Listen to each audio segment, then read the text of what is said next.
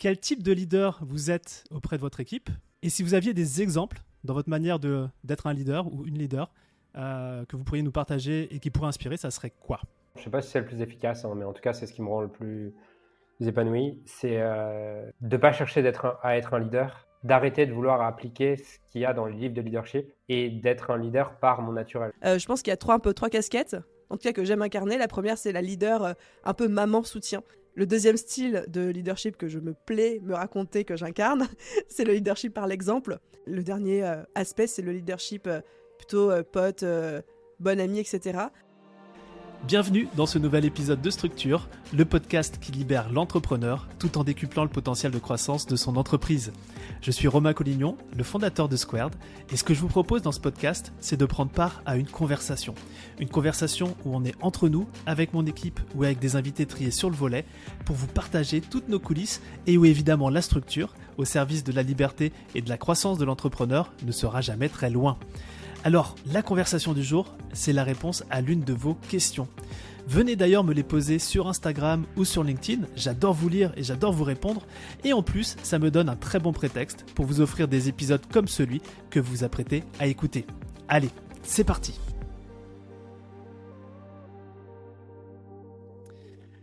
On se retrouve aujourd'hui sur Structure pour une nouvelle série d'épisodes, et pour ce faire, je suis en excellente compagnie puisqu'avec moi, j'ai euh, à ma droite la pétillante Aline Bartoli, qui est la fondatrice de The Bee Boost, et à ma gauche, virtuellement, euh, ce que je pourrais appeler la force tranquille, Julien Musi, qui est le fondateur de l'école de coaching Master E. Alors Aline et Julien, ce sont tous deux des chefs d'entreprise qu'on adore chez Squared. Euh, on les adore autant pour euh, voilà leur réussite, ils inspirent, leur posture de leader dans l'industrie, et puis aussi pour euh, leur alignement dans le business. vous allez voir que ce sont les mêmes personnes devant le micro que, que dans les coulisses.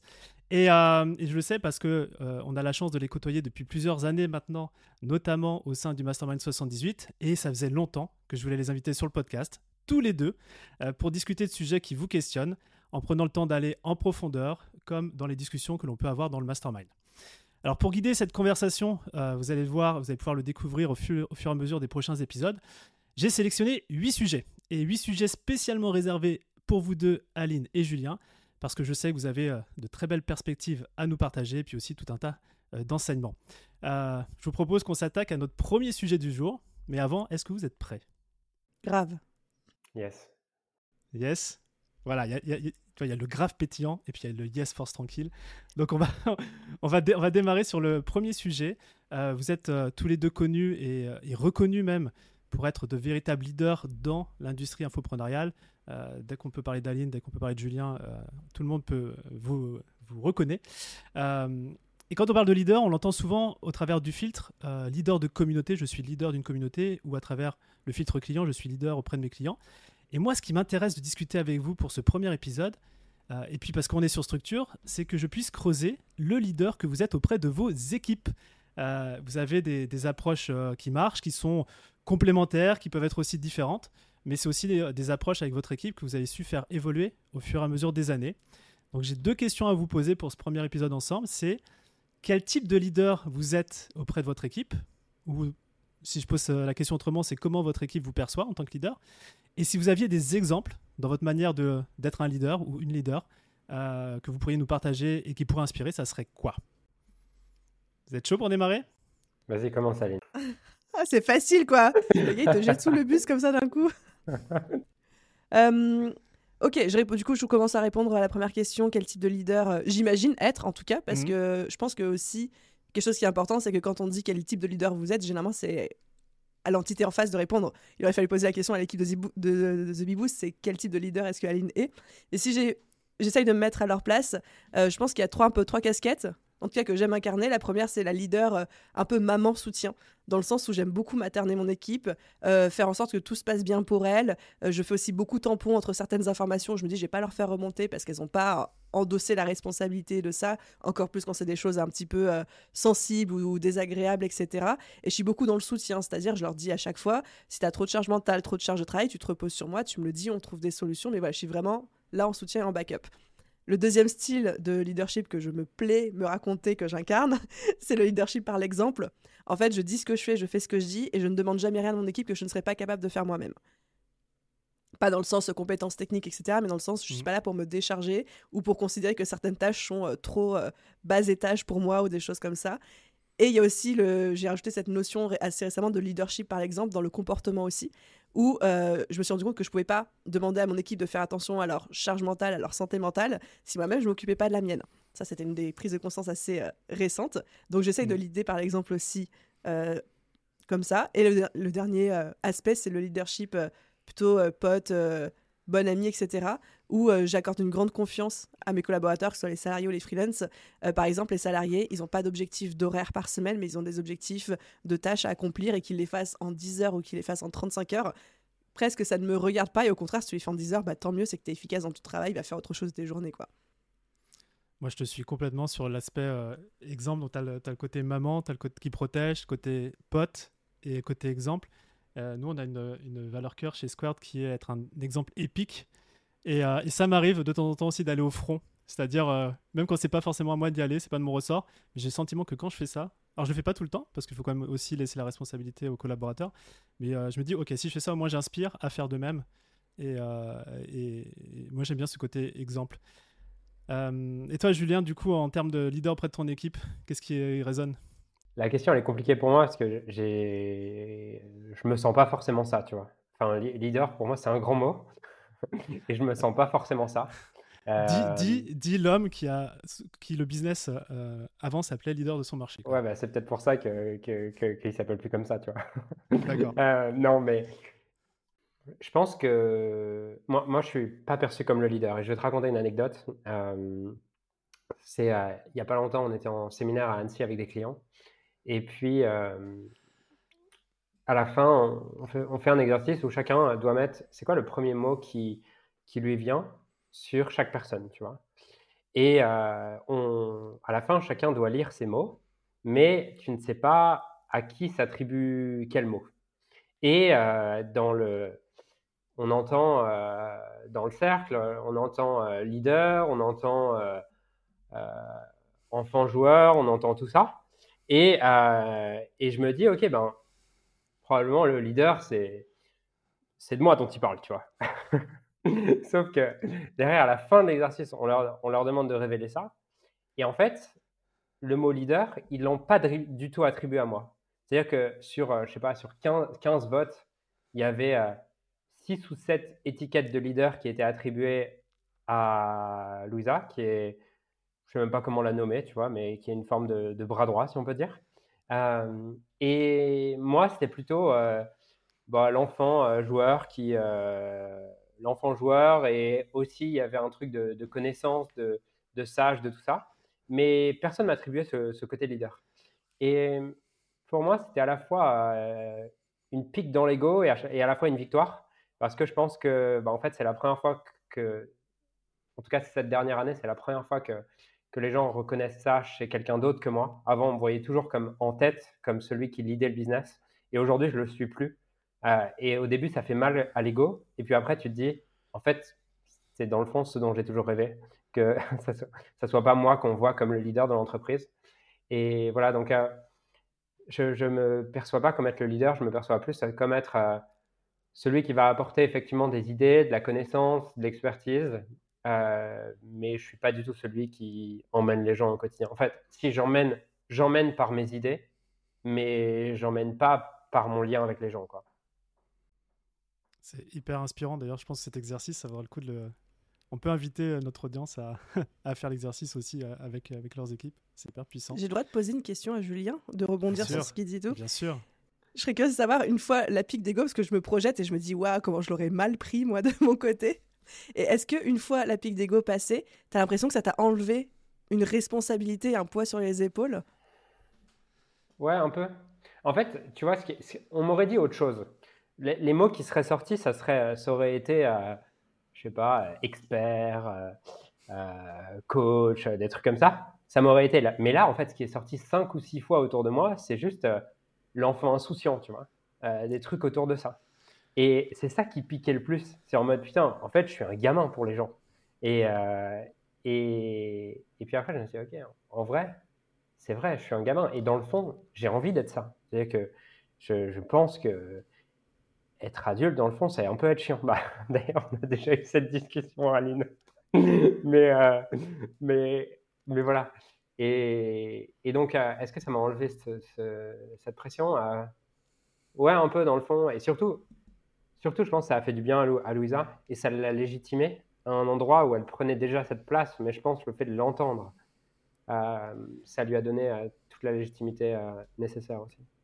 Et complètement. Et je, crois que finalement, dans une boîte, on parle souvent de ce concept visionnaire intégrateur. Il y a y a, chez nous, c'est Romuald, hein, qui est le leader de l'équipe, euh, qui fait les one-one, qui, qui, donne le tempo, qui est là, qui soutient. Et puis il y a le leader euh, visionnaire. Moi, c'est vrai que quand je regarde mon, rôle, et, euh, et, je ferai l'exercice aussi avec l'équipe de ces petits mots-là, mais je, sens que je suis vraiment là pour donner la, vision. C'est-à-dire dépeindre très clairement ce qui va se passer dans le futur, indiquer le chemin, d'être aussi OK si, on peut si, on, si je me trompe ou si on se trompe. Et moi, c'est un truc là on me remonte très souvent, par contre, c'est mon côté vulnérable euh, dans l'équipe, euh, à savoir que j'admets vraiment quand je me plante. Euh, et pour l'anecdote aussi, ces 12 derniers mois, je crois qu'on s'est énormément planté sur plein de sujets. Et, le fait d'en prendre, un, la responsabilité, d'être ouvert sur le sujet, d'être transparent sur le sujet, ça, ça, permet aussi à l'équipe de se dire bah, j'ai le droit aussi de faire des, erreurs. On a, on a, vraiment cette philosophie chez nous de soit on gagne, soit on apprend. Euh, je pense que cette année, on a beaucoup plus appris que gagné, mais au final, sur le, sur le long run et sur la durée, les apprentissages ont beaucoup plus de valeur que, euh, que les victoires. Donc je, sais qu'en tout cas, euh, de ce côté-là, vision, vulnérabilité. Et puis, je pense que c'est un peu ma sauce aussi, et, vous, le, voyez dans les masterminds, c'est que j'arrive vraiment à créer du lien et à fédérer, l'équipe autour d'un projet commun. Donc je pense que, si j'espère, je croise les doigts que si je fais l'exercice des mots, Julien, Aline, euh, ça soit ces mots-là, vision, fédéré, vulnérabilité qui ressortent, mais on verra. On verra. Euh, est-ce qu'il y a d'autres aspects dans, votre, leadership auprès des équipes? Euh, Moi, je serais curieux, peut-être, Aline, de creuser cet aspect soutien. Tu as parlé de la leader, maman, maternelle, soutien. Et notamment, tu as dit, je fais tampon. Mm, mm. Alors justement, des fois, quand on est une maman, on se dit, tiens, enfin, je prends la, la, caricature peut-être, mais on, veut aussi que nos enfants se fassent des, expérimentent des choses par eux-mêmes pour apprendre. Euh, toi, c'est quoi ce, tampon? Comment tu le, tu le mets en place? Bah, en fait, c'est le fait de ne pas faire remonter les infos qui, pour moi, pourraient euh, soit atteindre personnellement euh, mes collaborateurs, soit euh, jouer négativement sur leur productivité et leur enthousiasme. J'ai deux, trois exemples très précis en tête. Par exemple, je débriefe pas toute l'équipe sur l'état financier du business. Genre, si on a un habitat qui monte, qui descend, une marge, un bénéfice, etc. Tout simplement parce que j'ai des personnes où j'ai pas, enfin, elles n'ont pas besoin d'avoir ces informations, mais c'est pas une volonté de ma part de les couper de ce genre de connaissances en mode je ne te fais pas confiance, mais c'est plutôt du je te protège de peut-être que bah, la marge publicitaire a baissé ce mois-ci, mais toi, tu n'as pas besoin de le savoir parce que je veux que tu sois dans ta zone de génie qui est de créer les publicités et je veux pas que tu commences à euh, te mettre une pression qu'il y ait des chiffres après qui soient sortis qui reflèteraient potentiellement ta performance parce que je ne je trouverais pas ça sain. Et un second exemple qui me vient en tête aussi, c'est que parfois, euh, moi, je suis encore beaucoup en DM sur Instagram, euh, à gérer mes messages, etc. Et parfois, j'ai des gens qui me contactent et qui sont pas contents euh, de la réponse du service client ou qui sont pas contents de qu'on leur a pas répondu assez vite, etc. Et auquel cas, bah, c'est moi qui vais m'occuper de leur cas.